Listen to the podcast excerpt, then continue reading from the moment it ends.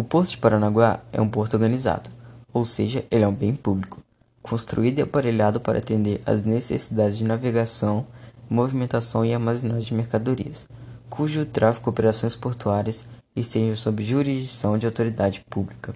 O Porto de Paranaguá contém 14 terminais, sendo 8 terminais de granéis sólidos, líquidos e fertilizantes, 3 de cargas gerais, um conteneiro, um petroleiro e um automobilístico.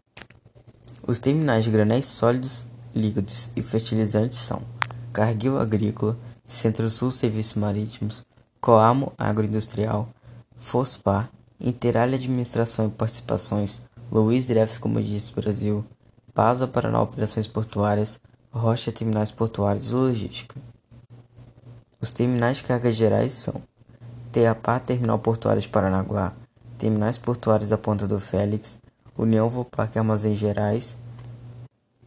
Os terminais petroleiro e automobilísticos são Transpetro e Volkswagen no Brasil. As cargas movimentadas no porto são diversas, sendo granéis, contêineres, fertilizantes, carga petroleiras, automobilísticas e cargas gerais.